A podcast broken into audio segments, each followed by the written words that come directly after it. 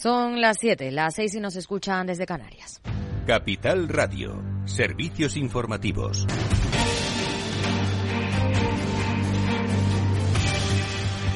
¿Qué tal? Muy buenas tardes. El frenazo del mercado hipotecario va a más. Las hipotecas sobre vivienda alcanzaron las 27.053 en el mes de abril, lo que supone un 18,3% menos que en el mismo mes de 2022. Es la cifra más baja desde diciembre de 2020. La ministra de Trabajo, Yolanda Díaz, ha propuesto un bono de 1.000 euros para las familias con hipotecas variables. Lo que estamos proponiendo nosotros es una compensación inmediata a través de un bono que claro que va a funcionar porque le ingresaríamos un porcentaje que ha sido conservador de mil euros a todas las personas que tengan una hipoteca con estas características y sería un ingreso inmediato, sabiendo que eh, bueno es una propuesta conservadora. Y ha vuelto a culpar del incremento de los precios a los elevados márgenes empresariales y al Banco Central Europeo que son los anchos márgenes empresariales los que están causando eh, la inflación. Creo también, y lo voy a afirmar, que la insensata subida de tipos por el Banco Central Europeo, que se traslada de forma automática a la banca eh, y a las familias con hipotecas variables, están generando un grave problema en nuestro país. Precisamente la vicepresidenta económica Nadia Calviño ha confirmado que los márgenes empresariales han crecido con la guerra en Ucrania, al menos en la banca y la energía, lo que justifica los impuestos extraordinarios a esos sectores. En clave económica, el portavoz en esta materia del Partido Popular, Juan Bravo, ha anunciado que si el PP gana las próximas elecciones, bajará nada más llegar al gobierno el IRPF a rentas medias y bajas con efectos desde el 1 de enero y rebajará el IVA del 10 al 4% a las carnes, el pescado y las conservas, lo que supondría, según Bravo, una ahorro de hasta 150 euros en la cesta de la compra. Sobre el impuesto a la banca, pretenden transformarlo si a la banca se le pide un esfuerzo es para que llegue a las familias que lo necesitan. Entonces, nosotros en esa línea proponíamos que se crease un fondo, aportación de la banca, en el cual nos permitiese, lógicamente, que ese dinero fuera directamente, no a las arcas del Estado, sino directamente a las familias. Y ese es el planteamiento que en algún caso también manifestó alguna entidad financiera y en esa línea es lo que plantearíamos. Y en ningún caso hacerlo perpetuo, porque estamos viendo también las dificultades de financiación que se están produciendo en el entorno de, de las empresas, de los autónomos, de las, de las familias, ¿no? Y la COE ha elaborado un documento con 100 propuestas de cara al gobierno que salga de las urnas el próximo 23 de julio, entre las que destacan toda una batería de medidas fiscales, como rebajar el impuesto de sociedad, el IRPF y el de sucesiones y donaciones, suprimir el impuesto de patrimonio y evitar la creación de nuevas figuras fiscales. Defiende además la colaboración público-privada en los servicios públicos de empleo, sanidad y educación. Precisamente el presidente de la patronal, Antonio Garamendi, se ha referido hoy a la reforma laboral. Yo creo que la reforma tiene un punto fundamental, tiene un punto de estabilidad en el tiempo. Yo creo que eso es clarísimo y yo creo que es eh, algo que se está viendo en unos momentos muy complicados y, más complicados que hemos tenido en la economía ahora con el efecto de la guerra y tal. Eh, en el sector privado eh, estamos viendo, insisto, de nuevo la paz social. Yo creo que eso es, es clave. También ha reprochado al Gobierno por no contener los ataques a los empresarios durante la legislatura y ha echado en falta que no se pidiera la dimisión de algunos ministros. Y continúa el enfrentamiento entre la Autoridad Independiente de Responsabilidad Fiscal y el Ministerio de Seguridad Social. La presidenta de la AIREF, Cristina Herrero, ha vuelto a cargar contra el departamento dirigido por Escribá y le acusa de querer abrir grietas en la independencia del supervisor fiscal y también ha afeado el salto de Escribá desde la AIREF al Gobierno. En mi opinión, no es bueno pasar de la AIREF al Gobierno y, desde luego, sería imposible pasar del Gobierno a la IREF. Esa es mi opinión. Y, como tal, yo creo que ese flujo entre un organismo independiente y un Gobierno no es bueno para la institución. Y a las 8 el balance con Federico Quevedo. ¿Qué tal, Fede? ¿Qué tenemos hoy? Pues hoy tenemos un balance de lo más completo. Ponemos la lupa con Laura Blanco sobre la subida de las hipotecas y los tipos de interés y también sobre el inicio de las rebajas. Tenemos un pedazo de entrevista a las 9 con María Guardiola, la presidenta del Partido Popular de Extremadura. Y antes, Futuro Sostenible, hablaremos de un informe del Observatorio de la Sostenibilidad sobre el Cambio Climático. Y la tertulia hasta las 10 con Luis Tejedor, Bernardo García Guerrero y Daniel Gamarra. No se lo pierdan, aquí en el balance. A las 8. Claves del mercado. Tono mixto en Wall Street con un Nasdaq que crece un 0,26%, el S&P 500 camina plano a esta hora, mientras que el promedio de industriales cae un 0,20%. En el mercado de divisas, según las pantallas de XTB, un euro se cambia por un dólar 0,952 centavos. Más información aquí en Capital Radio y capitalradio.es. Muy buenas tardes.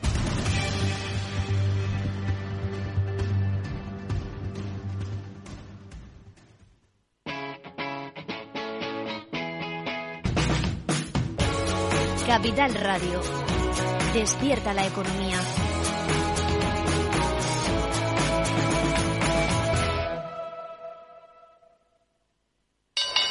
Si te consideras un apasionado de los mercados financieros y te interesa la bolsa, debes saber que comprar o vender acciones y ETFs con XTB no tiene ninguna comisión hasta 100.000 euros. Abre tu cuenta 100% online en 5 minutos. Un broker, muchas posibilidades. XTB.com. A partir de 100.000 euros al mes, comisión del 0,2%, mínimo 10 euros. Invertir implica riesgos. En Capital Radio te mantenemos económicamente informado desde que amanece. Son las 7 de la mañana, hora central europea, las 6 de la mañana en Canarias. Aquí comienza Capital, la bolsa y la vida. Haciendo algún break en el camino Enseguida, hora trading, la hora más golfa de los mercados. para continuar informándote después de comer Son las 4 de la tarde, las 3 en Canarias. Esto es Mercado Abierto, en Capital Radio. y que cierres el día conociendo todos los detalles. Señoras y señores, buenas noches, bienvenidos. Escuchan la sintonía de Capital Radio. Les invito a que nos acompañen aquí en el balance. Capital Radio. Información económica de calidad.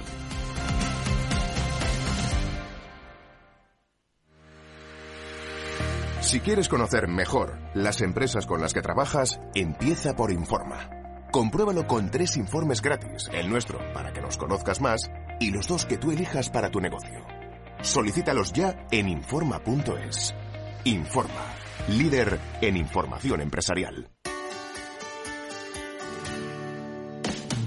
Aquí, en Capital Radio, está el programa más divertido y de mayor influencia en el mundo del capital humano. Todos los viernes a la una de la tarde, únete a Humanos en la Oficina, presentado y dirigido por el speaker internacional Miguel Ángel Pérez Laguna. Un programa donde el talento es protagonista en un formato innovador e irresistible que ya se escucha en 13 países. No te lo pierdas.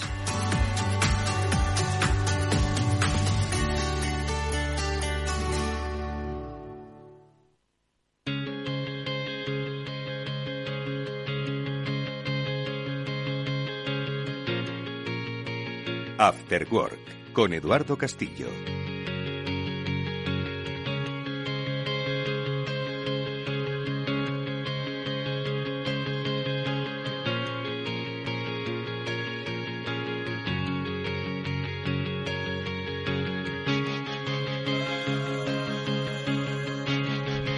¿Qué tal amigos? Buenas tardes y bienvenidos a este After Work. Hoy un After Work especial porque tenemos una mesa redonda radiofónica dedicada a un tema que yo creo que os eh, preocupa y que os pregunta a muchas de las personas que formáis parte de organizaciones empresariales. Esta mesa especial hoy está dedicada al teletrabajo. Vamos a ver si realmente lo que sobrevino con la pandemia y se mantuvo en unas eh, compañías es hoy una fórmula eficaz para buscar la productividad, la, eficien- la eficiencia, la eficacia, la felicidad, eh, el crecimiento profesional, el desarrollo de carrera. Son muchos los aspectos que hay entre la presencialidad, el teletrabajo, la telepresencialidad. En fin, son muchos aspectos que hoy vamos a comentar con cuatro ejecutivos, tres ejecutivas, un ejecutivo de diversas compañías, diversos sectores que nos van a ayudar desde su propia experiencia a, supongo que a darnos pistas sobre cuál sería la mejor reflexión que debemos hacer frente al teletrabajo. Ahora enseguida voy a saludar a Isabel Arox, que es fundadora y directora general de Do Light Up, consultoría sobre gestión del cambio dentro de las organizaciones, precisamente gestión de equipos. Beatriz Alemán es directora de recursos humanos de TransUnion. Estamos hablando de finanzas, pero también estamos hablando de unas finanzas globalizadas, securización de las mismas. Triana Palomo, country manager de Safeguard Global para España, también organización de equipos, búsqueda de ejecutivos, dirección. Estamos hablando de gestión de personas del más alto nivel. Y Alberto Serrano es eh, experto en transformación de negocios en paradigma digital. Con ellos cuatro vamos a hablar sobre, desde su punto de vista, cuál es el futuro del, del teletrabajo. Venga, vamos a comenzar.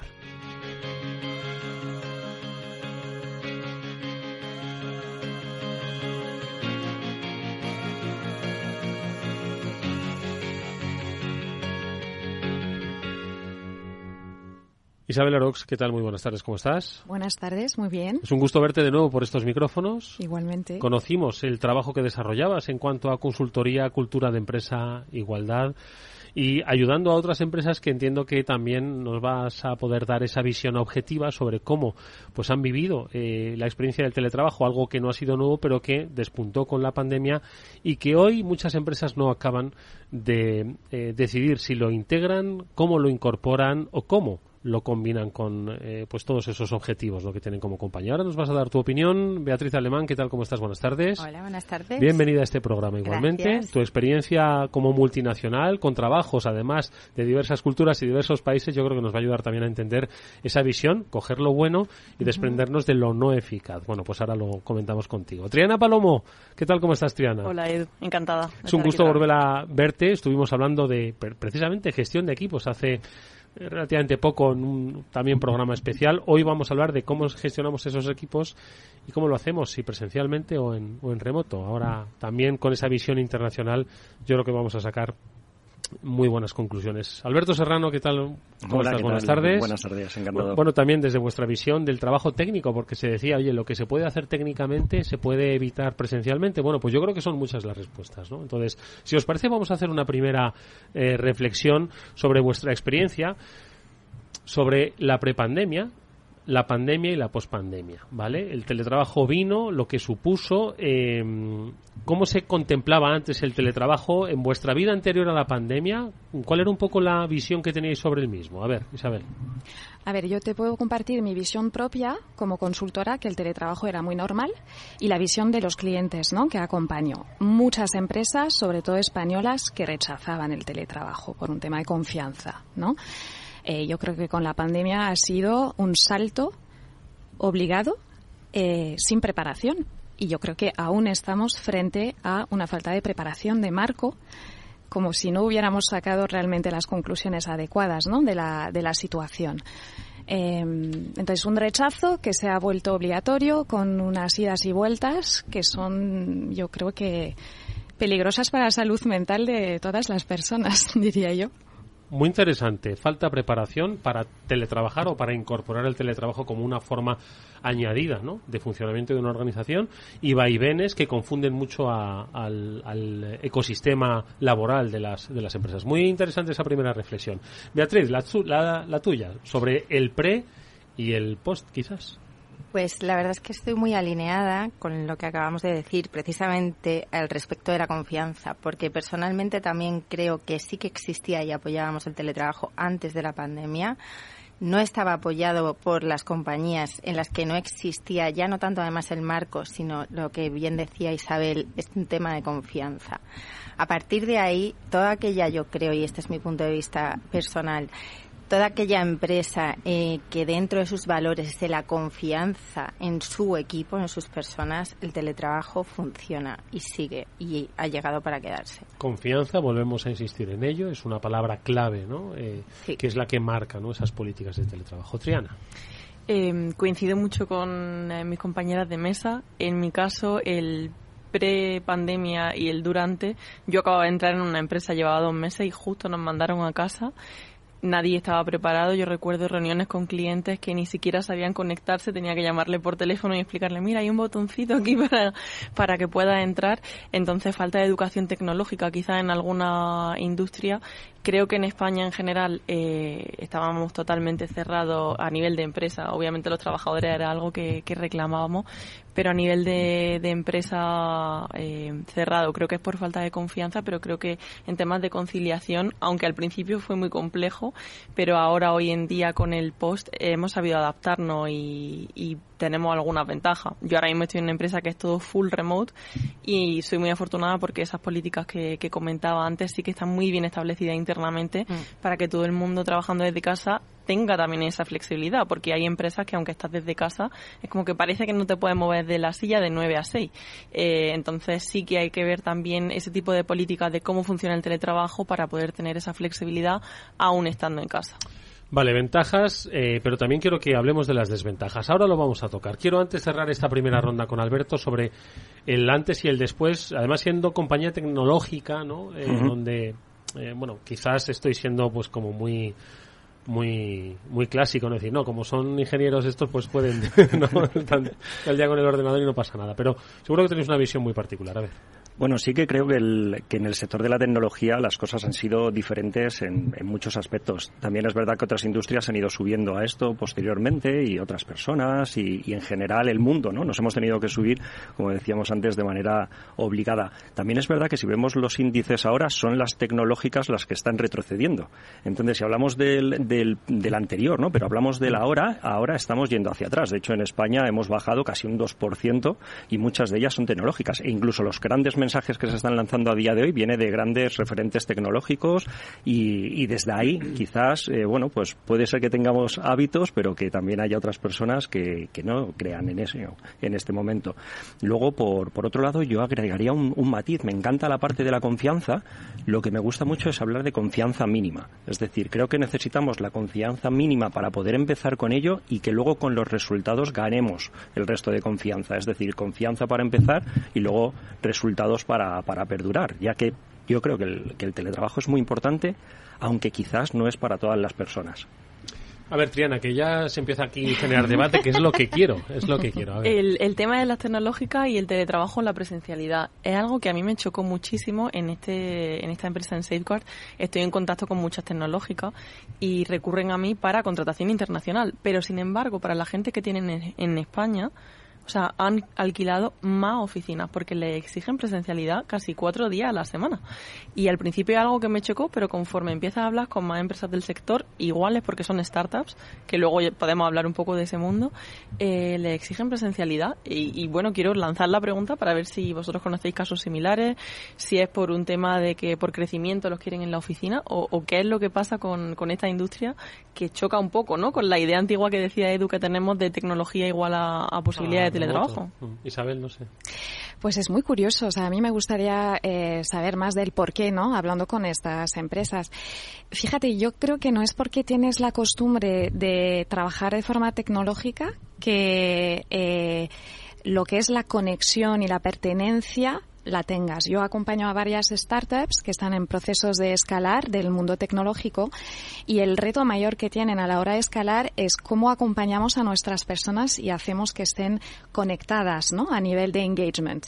Y, aquí tenemos perfiles, eh, sin entrar en estereotipos, ¿no? pero perfiles en general de personalidades que les gustan mucho estar detrás de la pantalla y quizás menos ¿no? la conexión más humana, más cercana en, en no sé cómo llamarlo, ¿no? De, no de piel a piel porque no se trata, pero de, de, carne, ¿no? De, de, vernos en presencial. Y, y, me pregunto, ¿no? Si, si no es por, por un tema de, de cómo logramos en un mundo eh, más digital eh, lograr enganchar a nivel más humano, ¿no? A, a las personas. Y que quizás venga de aquí, no lo sé. Pues la verdad que me parece súper interesante lo que has comentado, además de lo de las pantallas. ¿no? Yo recuerdo cuando, cuando salí de la carrera que nos llamaban los pantallas negras picateclas, ¿no? porque era como, bueno, parece que nos, nos, nos, relacionábamos solo con una pantalla y no había, no había más ¿no? de la tecnología y, al, y en realidad pues había mucho más dentro de, de, todo esto.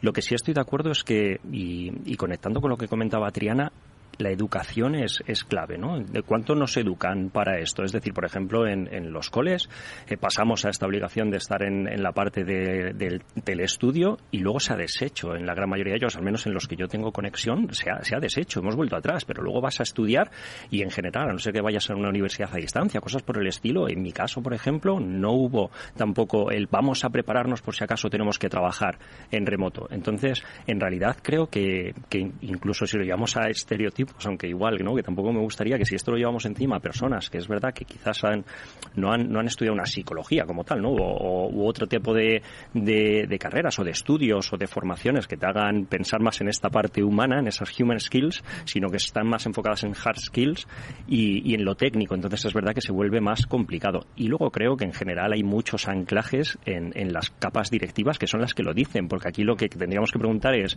¿quién quiere esa vuelta a la oficina? ¿Son las personas? son, los, los tequis o son otro tipo de personas las que quieren o son otro tipo de personas que están mandando que se vuelva. Yo, Yo creo que, que has dado en el clavo con los, con los, con los directivos, con los que acompañan los equipos. A mí me, me gusta decir que a lo mejor es un poco provocativo que antes eh, los managers mediocres pues eh, podían sobrevivir sin problemas y que ahora con, con el teletrabajo pues van a morir.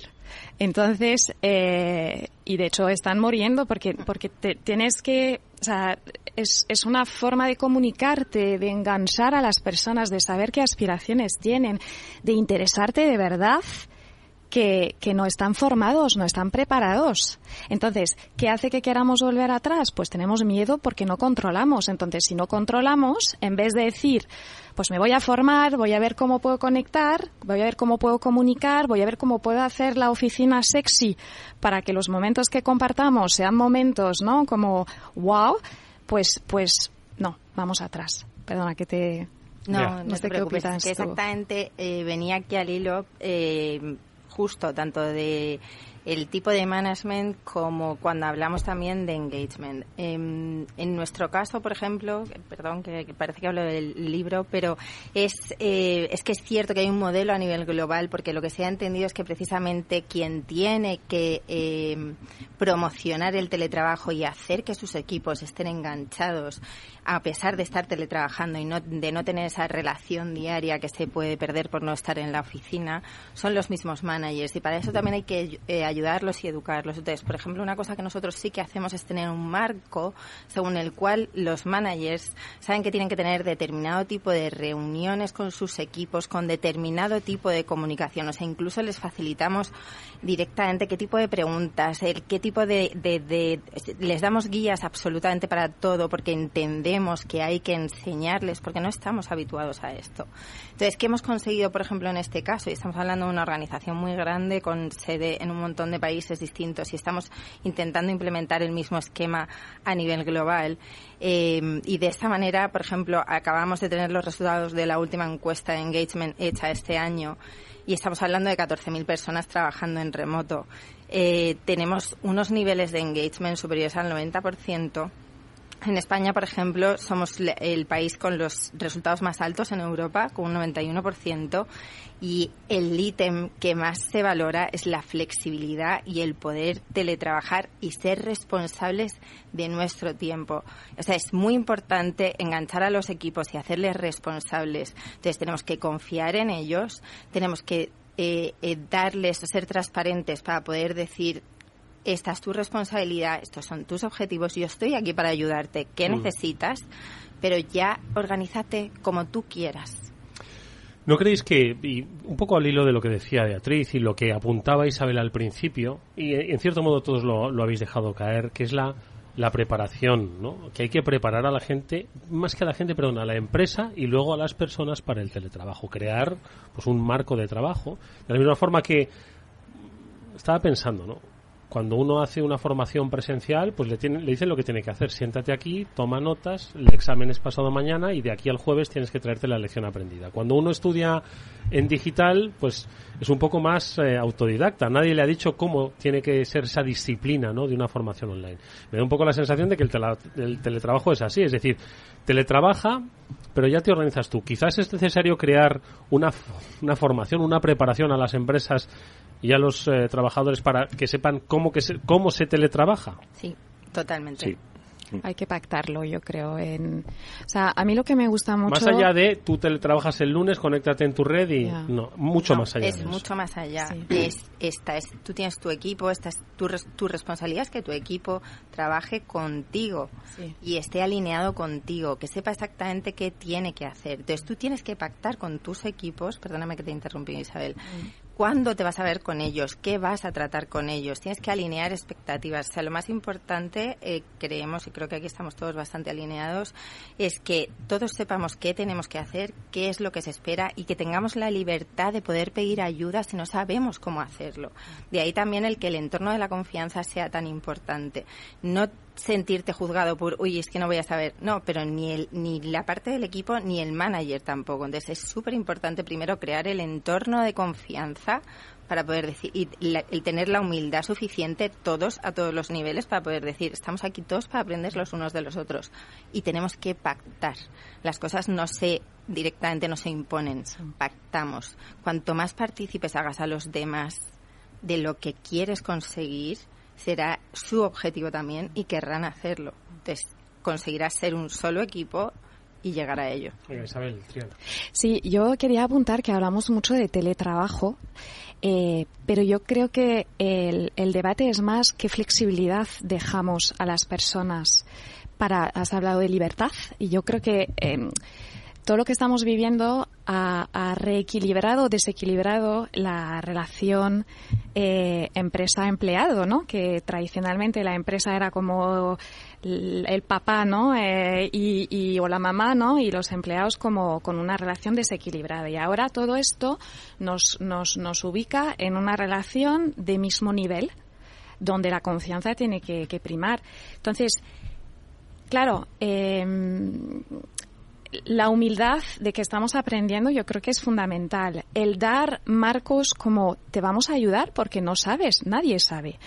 También yo creo que tenemos que tener la humildad de ser críticos sobre la flexibilidad. Hay personas que no valen para emprender y que no valen para ser flexibles, que no valen para el teletrabajo y tampoco les tenemos que echar la bronca porque es que también tienen derecho a ser así. Entonces, tampoco quiero que, que caigamos en la trampa de que el teletrabajo es la panacea. Y yo ahí, que trabajo mucho el tema de salud mental, estamos en pleno eh, observatorio de datos que están, y ahora, bueno, puedo compartirlo algunos, pero que están demostrando que, por ejemplo, el multitasking que tenemos que experienciar cuando estamos realmente eh, teletrabajando, eh, la, tú hablabas de la presencialidad digital, que empresas que te dicen teletrabajas, pero oye, ojo, ¿eh? De 9 a 6 te quiero ahí vigilar que estás ahí encendido, ¿no? En el Slack estás aquí, ¿no? O sea, que realmente en el fondo eh, tenemos que, que, que ser quizás más abiertos y también sacar las conclusiones de forma humilde de qué va bien y qué no va y poder también decir, bueno, pues de qué forma elegimos ¿no? esto, porque también a nivel de productividad yo creo que hay muchas pues, cosas que son contestables en, en, la productividad de algunas personas. Eso quería yo aportar. A ver, que me habéis dicho muchas cosas, yo quiero eh, comentar las dos. quiero ordenarlas. todo, venga, vamos, vamos por orden. Eh, el tema que comentaba Beatriz, que ojo que lo que voy a decir eh, parece totalmente lógico, pero qué lujo que una empresa haga una formación para los managers de ese estilo súper curioso lo que os voy a contar. La primera vez que me tocó ser manager fue en COVID.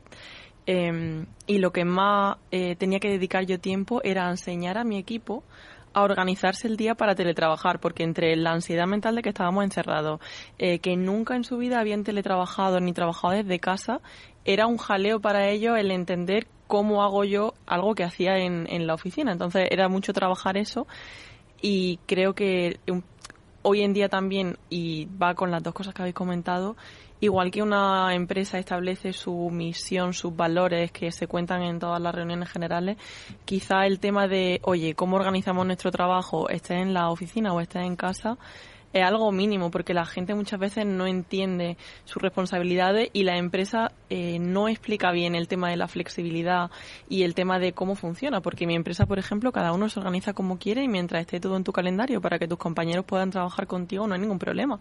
Pero tengo amigos que están eh, teletrabajando y el manager los llama sin previo aviso y a lo mejor justo te has levantado a cogerte un café o has bajado por lo que quieras a la calle.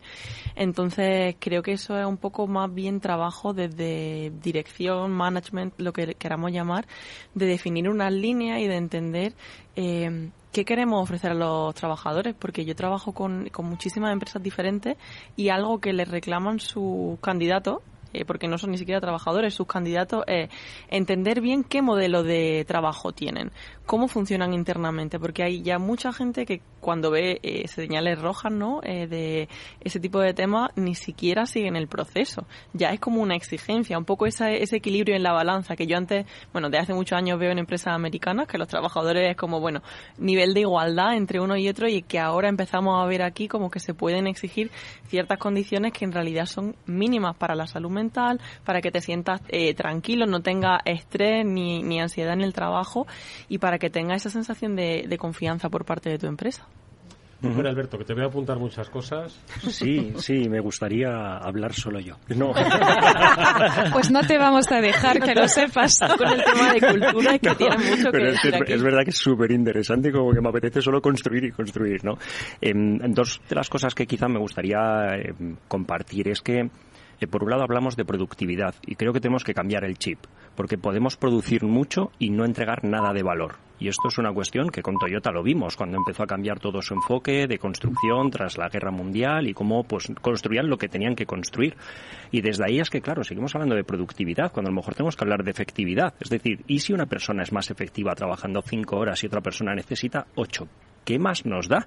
Si lo que queremos es mirar no solo los objetivos, sino los resultados que estamos obteniendo, ¿no? Cómo cuantificamos toda esa conversación y vemos si se está cumpliendo. Y si se está cumpliendo, estupendo, no hay problema. Lo que pasa es que, unido a lo que estaba comentando Triana, creo que tenemos el efecto de, de que creemos que productividad es calentar la silla. Y, bajo mi punto de vista, seguimos pensándolo. Si estás sentado más horas en una silla es que estás produciendo más. Yo no sé si os ha pasado alguna vez el efecto de a ver quién tira el boli y sale de la oficina porque es como el primero que tira el boli es el que menos produce. Y ya, oh, lado y el resto, venga, yo me quedo un poco más porque así está mejor visto. No, mm. es que tenemos que cambiar mucho el chip y es una cuestión no solo de educar por educar, que creo que muchas veces nos ocurre esto de, te educo, te doy la materia y ya creo que sabes, sino de ver cuáles son las conductas que existen y empezar a tener conversaciones en cuanto a conductas. Lo que buscamos es que nos comportemos de esta manera y desde ahí ir viendo si nos estamos comportando así y ir no solo educando desde una perspectiva de te doy formaciones y demás, sino de te voy acompañando. ¿Cómo nos podemos poner al lado y lo podemos ir haciendo? Pero claro, eso requiere inversión.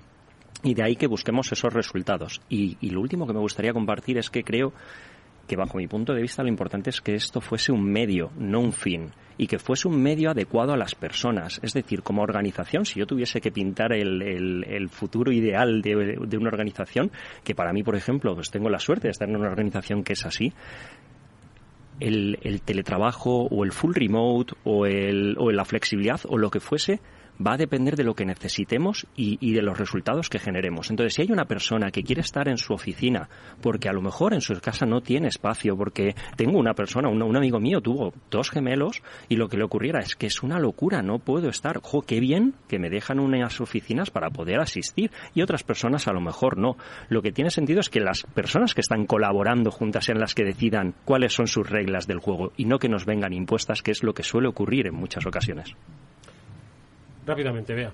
No, exactamente. Estaba totalmente alineada con lo que estaba comentando Alberto. Es lo que hablábamos. Eh, igual que el café para todos no vale, eh, la imposición tampoco. El tener el, la posibilidad y la libertad y el lujo de poder elegir y que cada uno pueda adaptarse es lo que nos va a ir viendo. Y el poder ir testeando, como también bien dices. Ya no tanto dando bandazos de ahora sí, ahora no, sino tenemos esto, os proveemos estas herramientas y vayamos probando qué nos viene mejor. O sea que totalmente alineada contigo. Venga, 10 segundos. Eh, es que justo venía de camino hablando y les contaba antes de que empezáramos la, mesa. Eh, un ejemplo de una empresa que ha hecho eso súper bien, unos amigos míos de, de Bitterbit, que es una solución para encontrar perfiles y contratarlo. Esta gente empezó full remote. Luego vieron que por el tipo de perfiles y porque estaban creciendo necesitaban presencialidad y pasaron a presencialidad 100%. Y ahora que ya han crecido un poco y se han asentado, el equipo ha dicho, oye, mmm, queremos un poquito de, cambio y han establecido ahora el modelo híbrido. Es decir, creo que la empresa tiene que escuchar mucho eh, mediante, pues como tú decías, eh, encuestas de satisfacción, mm. lo que queramos eh, a los empleados, porque no tiene por qué ser algo estático. Lo que funciona hoy no tiene por qué funcionar dentro de dos años. Ahora vamos a hablar de ventajas y desventajas o de modelos. Lo hacemos con esta tertulia interesantísima, pero antes un brevísimo consejo. Venga.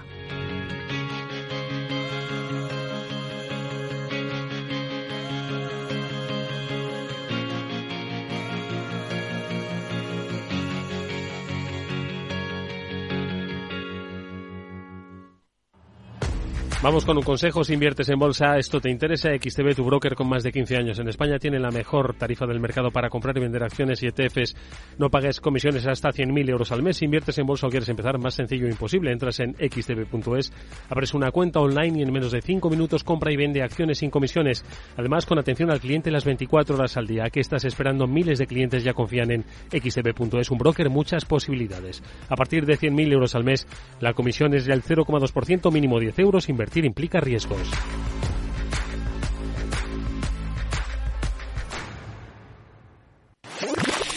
Capital Radio, la genuina radio económica. Siente la economía. Después del trabajo, After Work, con Eduardo Castillo, Capital Radio.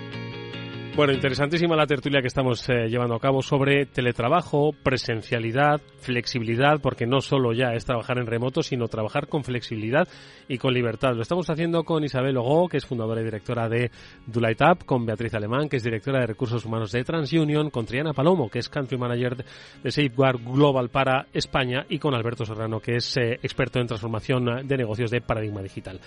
Eh, yo quería preguntaros sobre ventajas y desventajas, porque habéis dicho que hay gente que rinde más, ¿no? Es mucho más eficaz con cinco horas. En el teletrabajo hay otros que dicen, los hemos oído en nuestros entornos empresariales, yo es que necesito ir a la oficina, necesito la gente, ¿no? Entonces, es cierto que cada uno es un mundo, ¿no? Cada uno somos un mundo.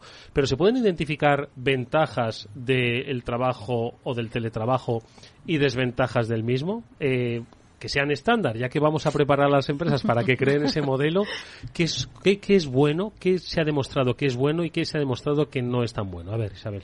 Pues mira, yo creo que la ventaja principal es eh, no voy a usar la palabra conciliación porque no me gusta. Creo que tenemos solo una vida y conciliar varias vidas no me gusta. Es la palabra de los equilibrios que tienes de tus roles, de tus tiempos de vida, que de repente, pues eh, lo que a lo mejor tardabas antes una hora y media, dos horas en ir al trabajo, pues lo puedes usar en una cosa que para ti te da mucha más energía o que es más importante en tu, en tu, en tu vida, ¿no? Eso para mí es una ventaja fantástica. Eh, luego creo que eh, para la eficiencia, como decía Alberto, hay muchísimas tareas que son más eficientes si estás en un entorno donde no recibes interrupciones, donde pues no hace falta que estés con otras personas, por ejemplo. Entonces yo creo que hay un salto cuantitativo en cuanto a eficiencia, claramente. Y luego yo creo que, que mm, hemos hablado estos últimos años en muchos de mis clientes de cómo ser ágiles, ¿no? Y con la transformación digital, y Alberto también aquí, bueno, y eh, en general, ¿no? O sea, la transformación digital es muy bonito sobre el papel, pero hay muchos hábitos que cambiar, ¿no? Entonces, eh, requiere también mucha agilidad. Y yo creo que una ventaja para las empresas de trabajar eh, de forma flexible es que hay más agilidad también en muchas muchos procesos, mucho, muchas decisiones incluso. Eh, creo que son las tres que yo veo. No sé cómo lo ven mis compañeras y mi compañero en ese sentido. Pero también quiero desventajas, ¿eh? Aparte de la nevera, que es una desventaja, ¿no? Esta que dicen. Pues, pues las desventajas claramente para mí es un tema de inclusión. Yo que acompaño Lightop, acompañamos muchas empresas en temas de inclusión de una forma muy transversal que tiene que ver con cómo conectamos, cómo aumentamos el sentimiento de pertenencia del ser humano que es necesario y básico eh, a través de una pantalla eh, no, no, no se hace. Podremos eh, buscar muchas cosas, no se va a hacer igual que eh, pues eh, ¿Y por qué digo que no se hace? Porque muchas personas, y te he visto Beatriz, eh, y, y, ahí voy, y ahí voy, no, no, y fenomenal, no se hace si tú no sabes hacerlo. O sea, yo misma, me, o sea, durante la pandemia, muchísimos de mis trainings los he tenido que transformar en trainings solamente virtuales. Pero claro, yo soy una persona formada en temas de comunicación, incluso así me ha costado.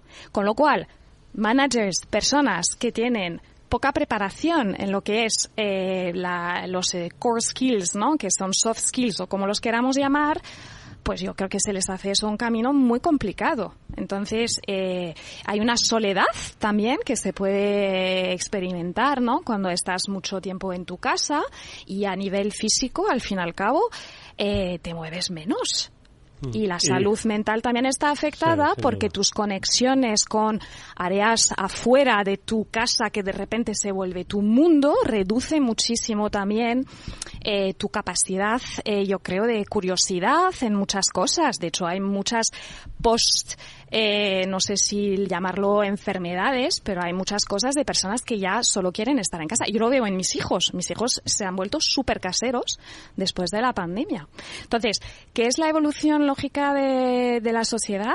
Eh, fenomenal, pero tiene, para mí, muchas desventajas, además de las que hemos mencionado antes, que no todo el mundo vale para esto. Entonces, para la gestión, y nos puedes contar vosotros en vuestras empresas, por parte de las empresas, de adaptar adaptarme a cada persona, ser capaz de decir esto y luego pasar a otro marco, es muchísimo más complicado para las empresas. ¿Vale? Entonces aquí hay un reto de agilidad brutal, creo, de todo el mundo. A ver, venga, voy a, tengo aquí la lista del haber y el debe. De momento, bueno, están, están equilibrados. ¿eh? Decía Isabel equilibrio, ¿no? Lo primero, pero bueno, a ver, Pea. Yo es que con las ventajas estoy totalmente de acuerdo con Isabel, aunque es cierto que, por ejemplo, una de las desventajas que yo veo o que sí que se ven y que se demandan en, en los equipos es que hay determinadas cosas que se resolvían de manera mucho más ágiles estando personalmente en la oficina. Entonces es cierto que hemos aprendido a ser muy ágiles digitalmente a tomar decisiones y comunicar, sí, pero también hemos aprendido a respetar el tiempo de los demás, cosa que estando en la oficina no se hace nunca y eh, sufres al final continuas interrupciones. Pero esas interrupciones también facilitaban el tomar decisiones de manera más ágil en cosas que se necesitaban para el día a día. Entonces es cierto que esa es una gran desventaja del teletrabajo si no aprendemos, no enseñamos y no formamos a nuestros equipos en cómo se puede mejorar esto.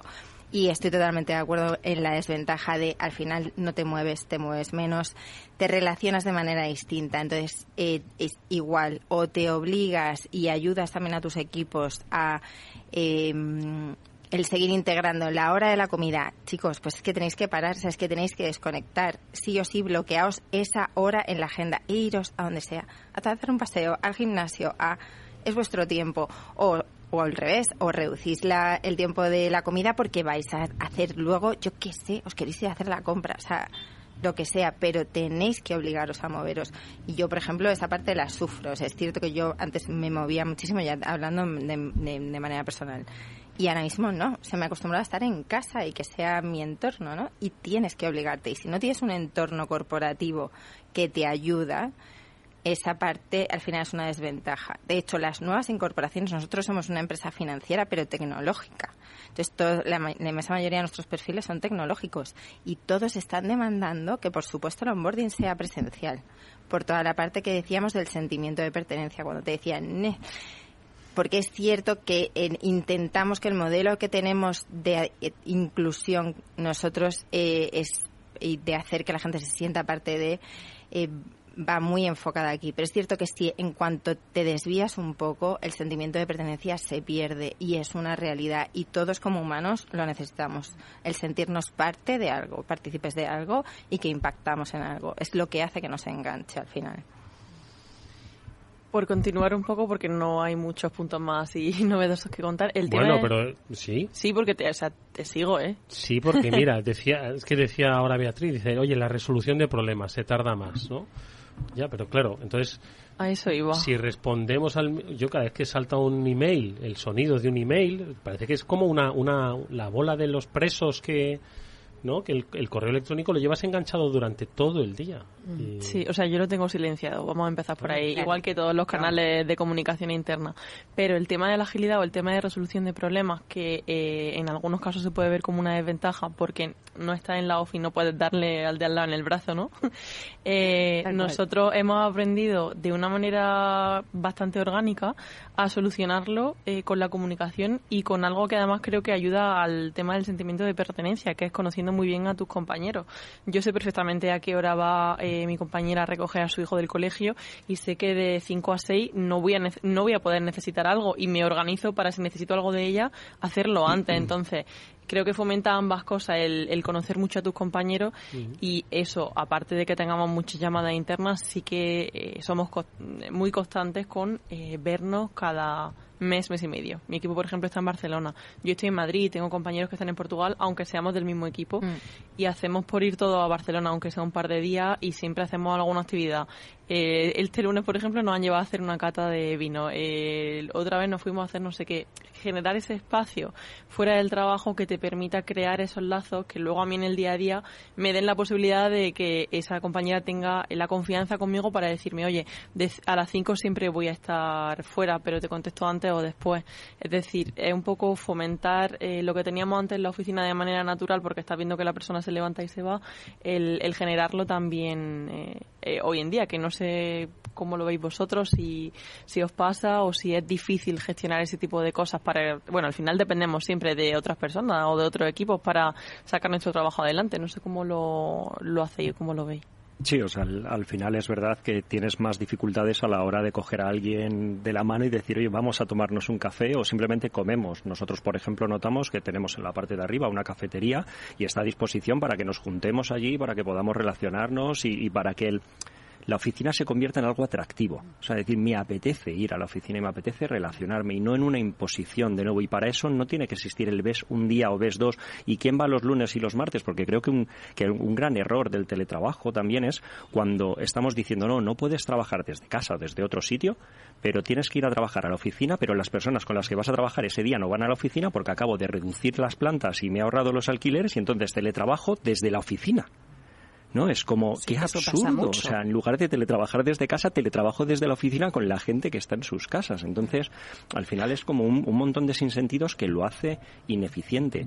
Y yo, eh, para mí, volviendo un pelín a la parte de los beneficios, porque hay una, hay una cosa en la que estoy de acuerdo, que es verdad que te puedes mover menos, pero también es verdad que tiene muchos otros beneficios que están demostrados. Puedes dormir más. O sea, que si hablamos en salud, moverte puede ir en contra, pero dormir más puede ir a favor. Y la, y la comida.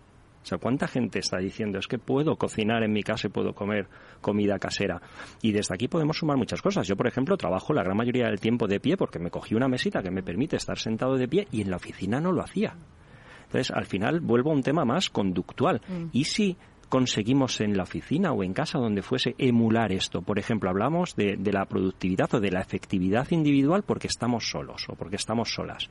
Bueno, yo he estado en organizaciones donde nos hemos puesto una señal de foco y en ese momento nadie te puede molestar. O sea, estás en momento de foco, aunque estás allí y estás en momento de foco. O ahora mismo, por ejemplo, hay espacios de foco. Te reservas un espacio y vas. La cuestión es que intentamos ser muy, estar muy polarizados, o blanco o negro, o oficina o casa, o entonces trabajo solo o trabajo con la gente, y, y, que es buscar siempre las tonalidades que nos van a conseguir llegar a esos resultados. Y esa es la parte que veo más de, sí, podemos estar más parados o más paradas, pero es verdad que nos da muchas opciones.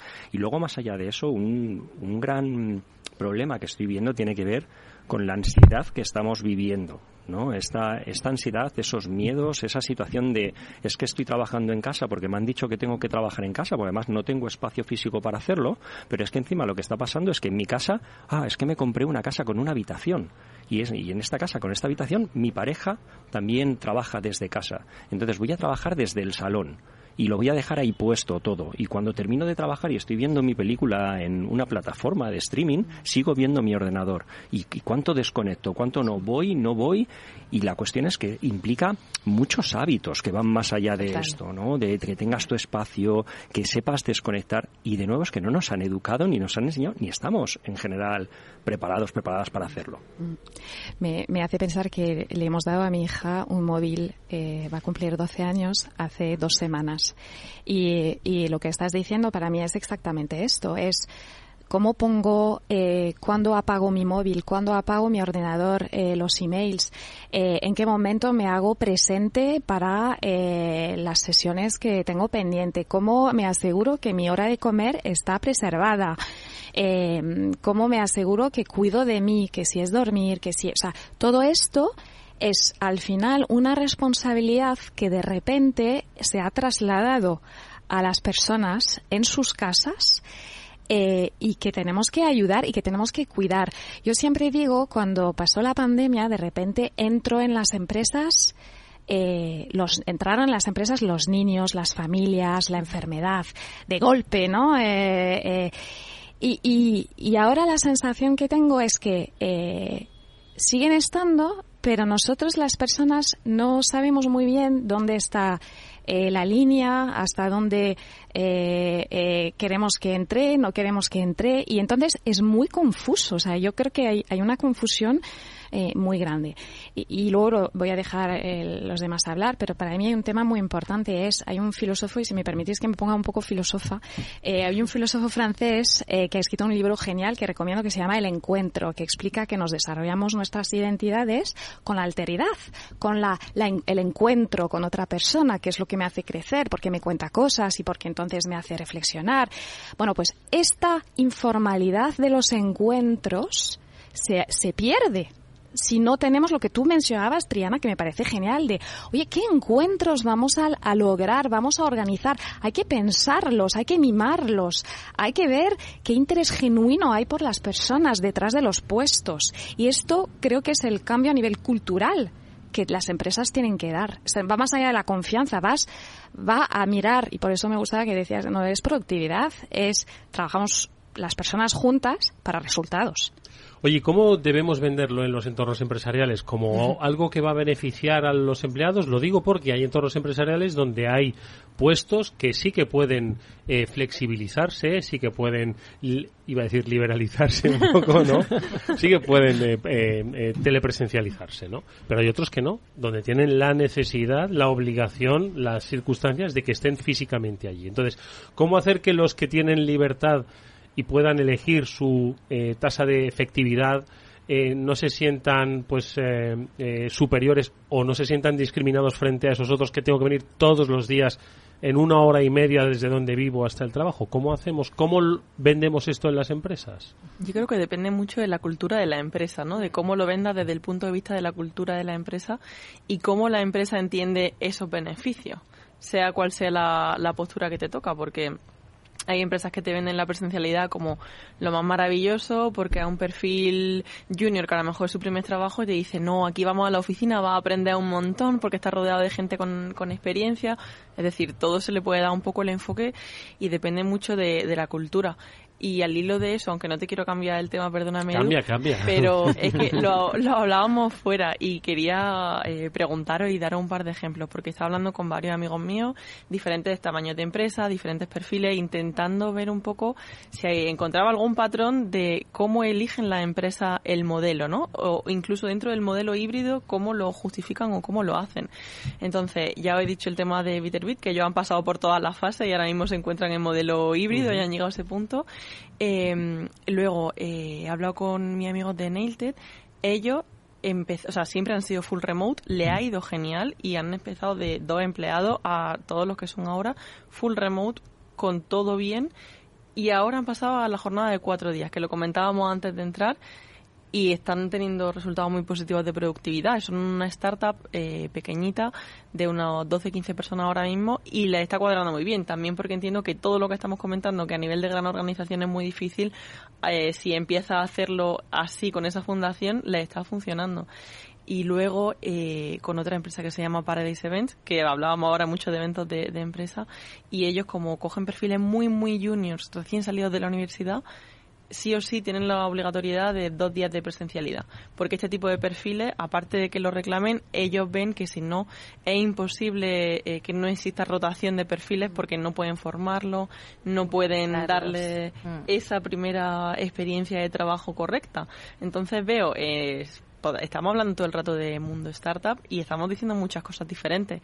Entiendo que eh, va más orientado a la persona, ¿no? Al tipo de perfil que tiene, a sus necesidades, pero como me ha generado tanta curiosidad cuando estaba hablando con mis amigos para preparar un poco esto, que quiero saber si vosotros encontráis algo de sentido, alguna línea que sea consistente o cómo, cómo lo entendéis. Um, yo es que aquí alineo dos cosas. Uno, Edu, por responderte. Eh, el tema es que hay puestos que no teletrabajan y otros que sí. Exacto, y como hablábamos al principio, no hay café para todos, pero sí tiene que existir el compromiso por parte de la empresa y del management de eh, facilitar o compensar cada puesto de trabajo y cada persona. O sea, exactamente igual que mi paquete retributivo, por ejemplo, no puede ser exactamente el de mi compañera, porque a lo mejor lo que yo quiero es tener flexibilidad y mi compañera lo que quiere es tener más dinero, por ejemplo. Entonces, con los puestos de trabajo presenciales o no presenciales, exactamente igual. A lo mejor yo tengo un puesto de trabajo que es full remote y yo quiero estar en la oficina. Entonces, eh, ¿me sentiría discriminada también? Es el otro punto de vista. Hay gente que va a la oficina y que quiere estar en la oficina. O sea, ahora mismo, de hecho, es que cuando hablábamos antes de los candidatos, ya estamos en ese punto de igualdad en el que el candidato al final elige. Lo que la compañía o la corporación tiene que tener es la oportunidad de darle lo que a lo que ese candidato requiera. Si quiere estar al principio a la oficina o quiere organizarse, el que tú puedas darle, facilitarle las dos opciones o el mar, un abanico de opciones es lo que va a hacer que el candidato quiera venir contigo o no. Pero tú tienes que tener la capacidad de poder adaptarte a lo que tú quieras. Igual que tienes que tener la capacidad de ir probando, ¿no? Al final es un poco de prueba-error. ¿Qué hacemos ahora? ¿Qué no hacemos ahora? Y no imponer, que volvíamos a lo mismo. Y al respecto de, la pregunta, Triana, cuando hablábamos de startups o de grandes organizaciones eh, y del tema del teletrabajo, la presencialidad, los cuatro días, es, yo creo que viene a ser exactamente igual. Es el prueba-error. Nosotros, por ejemplo, somos una empresa muy grande, estamos en muchos países y lo que estamos intentando es crear prueba-error. Esto es un piloto y cogemos lo bueno, quitamos lo malo y preguntamos. Al final es preguntar mucho y hacer a los demás partícipes de tomar sus decisiones. Yo acompaño varias empresas del, de, mm, del sector de la gestión de centros comerciales, ¿vale? Y entonces en las gerencias, que son los centros comerciales, las personas tienen que estar presentes porque si surge cualquier cosa tienen que estar y además es un ritmo bastante alto porque hay fines de semana que se tienen que turnar, ¿no? Entonces, yo por ejemplo acabo de acompañar a esta empresa diseñando, codiseñando con las personas ahí que se quejaban de no poder teletrabajar, ¿vale? Eh, pues una flexibilidad que pueda funcionar para estas personas. Claro, al hilo de lo que estás diciendo, eh, para mí eh, volvemos a tipo de cultura de empresa, capacidad de autocuestionarse, tipo de liderazgo, porque no hemos hablado demasiado de esto, pero también tiene que ver con esto. Eh, y querer hacer partícipe las personas de las soluciones. Y ahí también hay un tema de mentalidad, porque al final tú recibes también mucho lo que das. Entonces hablamos de confianza, pero hablamos también de la confianza puede estar escrita en las paredes, ¿no? Porque es uno de tus valores, pero si eso en la ejemplaridad de tu gente no existe, pues no va a funcionar. Entonces hay un tema aquí para mí de, de, realmente adaptarnos, ¿no? A las personas. Venga, última reflexión, Alberto, que se nos está yendo el tiempo. Está siendo fantástico, la verdad, compartir este espacio así. Em, bueno, yo, por un lado, creo que, que, es verdad esto que comentas, ¿no? De que surge esta situación de eh, él o ella puede, yo no, ¿por qué tal? Y es que en realidad nos gusta mucho mirar hacia afuera.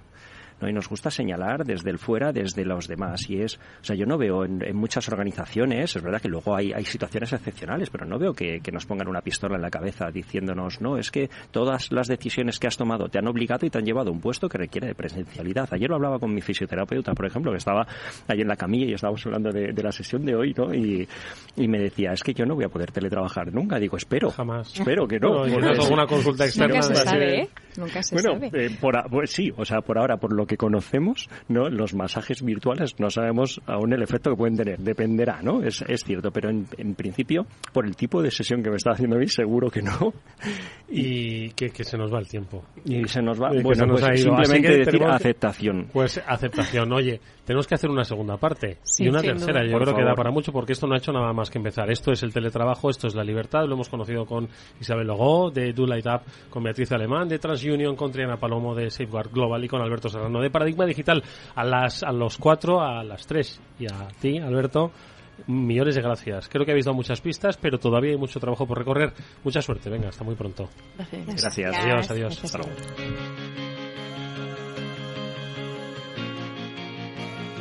After Work con Eduardo Castillo, Capital Radio. ¿Qué es ir más allá?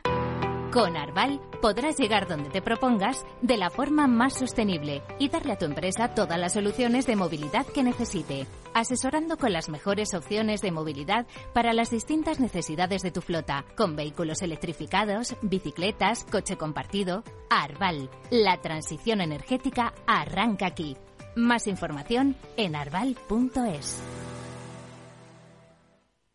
Capital Radio la genuina radio económica. Capital Radio 103.2 Empresas tecnológicas, escuelas de negocios, sindicatos, organizaciones empresariales, empresarios, formadores y figuras relevantes de las administraciones públicas comparten tertulia todos los miércoles a las 3 de la tarde en Cibercotizante, un programa dirigido por José Joaquín Flechoso. Cibercotizante, la digitalización desde una óptica diferente. Capital Radio. Capital Radio lanza el nuevo formato de Cripto Capital, todos los lunes a las 3 de la tarde con el maestro de trading algorítmico Carlos Puch Sajibela. Lo que nadie te cuenta, escúchalo en Cripto Capital. Capital Radio, la genuina radio económica. Siente la economía.